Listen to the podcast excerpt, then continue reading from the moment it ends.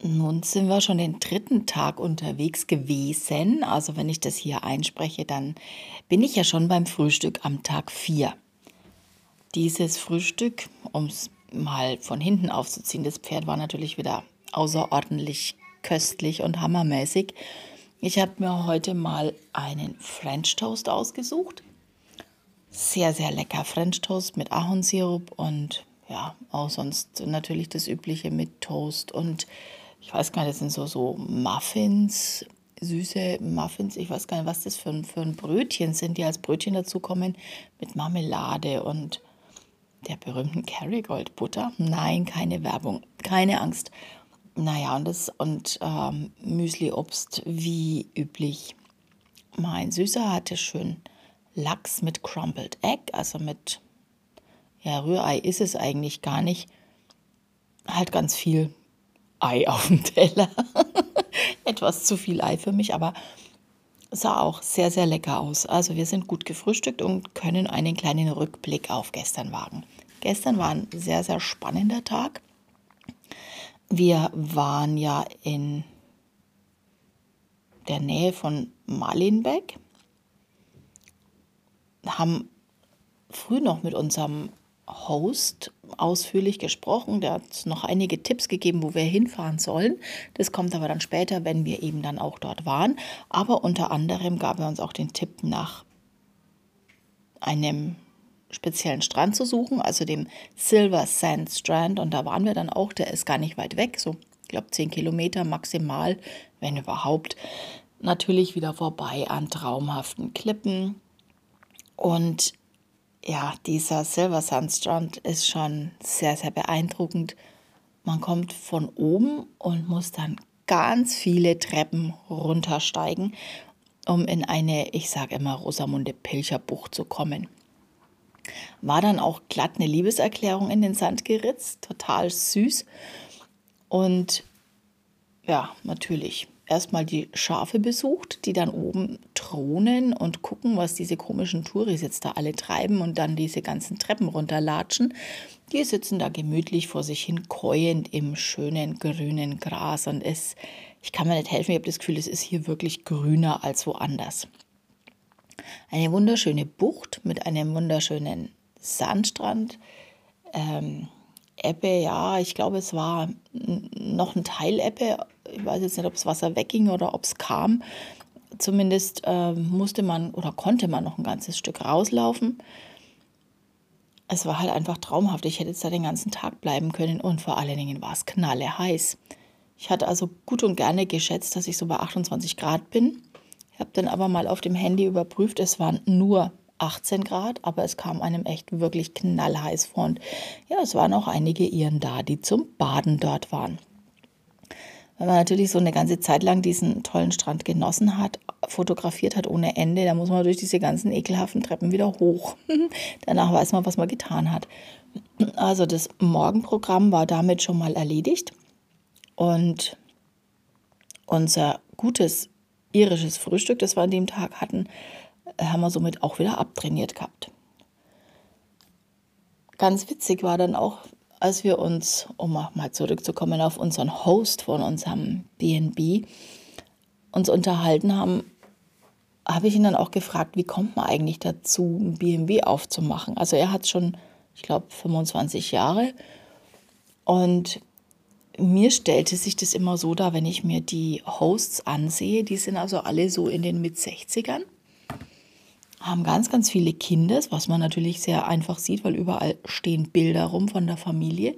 Diese berühmten großen Porträtaufnahmen oder Fotografenaufnahmen, wo die ganze Familie dann im, im Sonntagskleidchen äh, posiert. Und da sieht man, dass die immer sehr viele Kinder auch haben. Und er hat mir das dann auch bestätigt, dass es wirklich so war. Seine Eltern haben, sie hatten acht Kinder, als die Kinder dann so nach und nach aus dem Haus waren, die Zimmer für Gäste zur Verfügung gestellt. Na, und irgendwann kam er dann mal wieder zurück von England. Also er ist nach England gegangen zum Arbeiten, kam dann wieder zurück und hat dann daraus dieses BNB weiter ausgebaut, hat es vergrößert und ja, er liebt es, sagte er. Er ist nebenbei noch angestellt, eigentlich Vollzeit angestellt auch in einem Hotel. Und sein Traum ist es, jetzt sehr, sehr bald in Ruhestand zu gehen, um sich dann ausschließlich und nur noch diesem Airbnb, nein, nicht Airbnb, diesem BNB zu widmen. Bed and Breakfast heißt es ja. Es ist nicht zu vergleichen mit Airbnb. Ja, so ganz nebenbei hat er uns dann noch so einen kleinen Tipp gegeben, weil wir halt ohne vorherige Buchung kamen. Und ich habe ja erzählt, dass äh, im Netz bei, äh, ich glaube, booking.com war dieses BNB schon als ausgebucht ausgeschrieben. Und er sagt, ja, er hat von seinen Zimmern nur zwei an Booking.com weitergegeben. Den, deshalb war das als äh, voll gekennzeichnet. Aber er behält sich eben vor, noch andere Zimmer frei zur Verfügung zu stellen.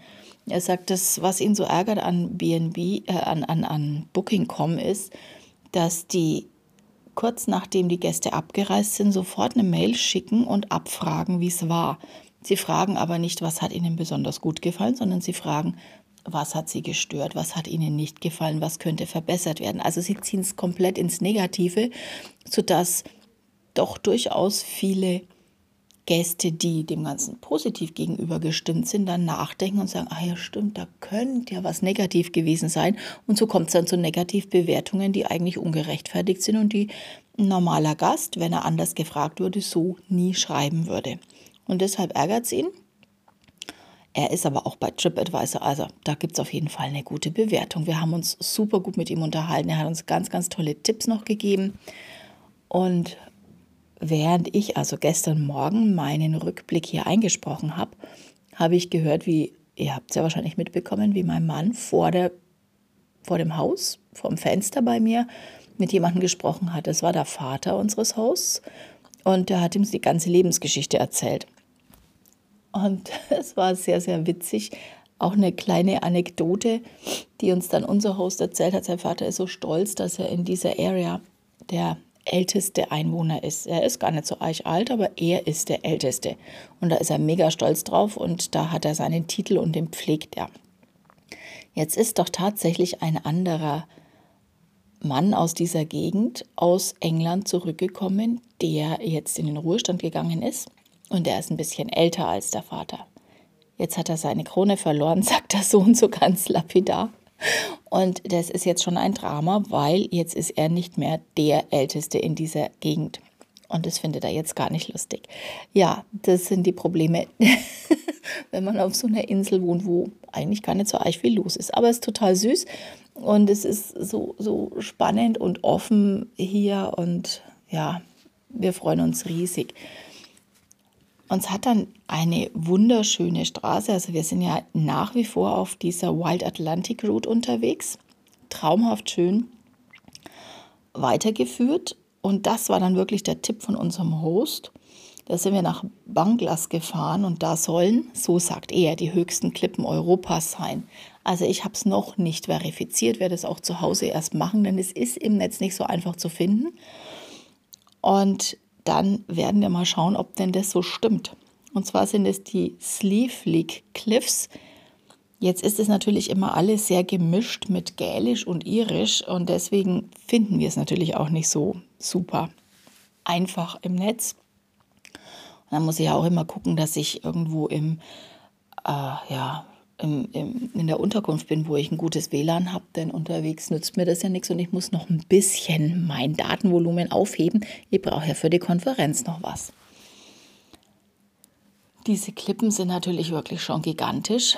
Es war unten ein Parkplatz und da haben wir unser Auto abgestellt und dann habe ich mich schon gewundert, weil es immer hieß Wanderweg. Ja, naja, jetzt so drei Meter zu den Klippen laufen ist jetzt nicht unbedingt ein Wanderweg. Ja, es waren also gut eine halbe bis eine Dreiviertelstunde, die wir da wirklich schön bergauf laufen mussten. Also es war eine richtig anstrengende Tour, bis wir wirklich zu den Klippen kamen. Man hätte auch hinterfahren können, aber wir haben es genossen, dass wir gelaufen sind. Der Rückweg war natürlich ein bisschen schneller, da war es dann nicht mehr so extrem lang.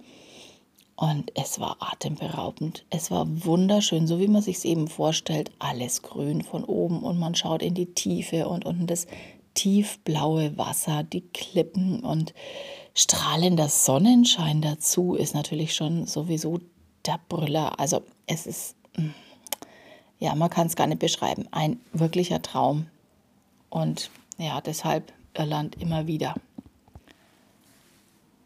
Nach unserem ausgiebigen Besuch bei den Klippen sind wir dann weitergefahren nach Sligo oder Sligo, auch ein Küstenort. Und da haben wir dann dieses wunderschöne BNB gefunden, wo wir heute übernachtet haben. Auch wieder ganz, ganz liebevoll, ganz nette Menschen, wunderschöner Aufenthaltsraum, wo ich gerade sitze und aufnehme. Was heißt Aufenthaltsraum? Der Frühstücksraum ist es auch. Wir wurden sofort mit Kaffee und Keksen empfangen. Also es wurde uns dann gleich in diesem Frühstücksraum Kaffee und Kekse serviert und ganz, ganz herzlich willkommen geheißen. Wieder typisch irisch eingerichtete, süße kleine Zimmer mit, mit viel, viel Liebe und Details. Also ich bin jedes Mal wieder begeistert, wie schön das ist hier alles ja, eingerichtet ist und auf, auf welche Details hier immer geachtet werden. Aber das sieht man dann trotz allem immer so die, die Handschrift der Mutter, die jetzt die Kinder nicht mehr zu Hause hat, aber trotzdem noch jemanden verwöhnen möchte, habe ich so das Gefühl. Also ich finde es unheimlich schön. Und oh, it's fine. Ja, jetzt kam gerade die Frau des Hauses kurz rein will weiterarbeiten. Und äh, ja, ich bin ja eigentlich mit meinem Rückblick von gestern schon am Ende. Und von meinem tollen Frühstück heute Morgen habe ich schon erzählt. Heute haben wir eine ziemlich lange Tour vor uns. Wir werden 250 Kilometer ungefähr fahren, wahrscheinlich auch wenig Stopp machen und dann auf ein ganz traumhaftes Island gehen. Auch ein Tipp von unserem Host von gestern. So, jetzt wünsche ich euch einen schönen Tag und wir hoffen und drücken die Daumen, dass das traumhafte Wetter noch anhält. Der Wetterbericht ist so ein bisschen hm, durchwachsen. Eigentlich sollte es heute regnen. Gerade ist noch strahlender Sonnenschein, alles ist wunderschön. Dann lassen wir uns mal überraschen, was das heute so wird. Und ich melde mich morgen wieder. Bis bald. Tschüss, eure Heike.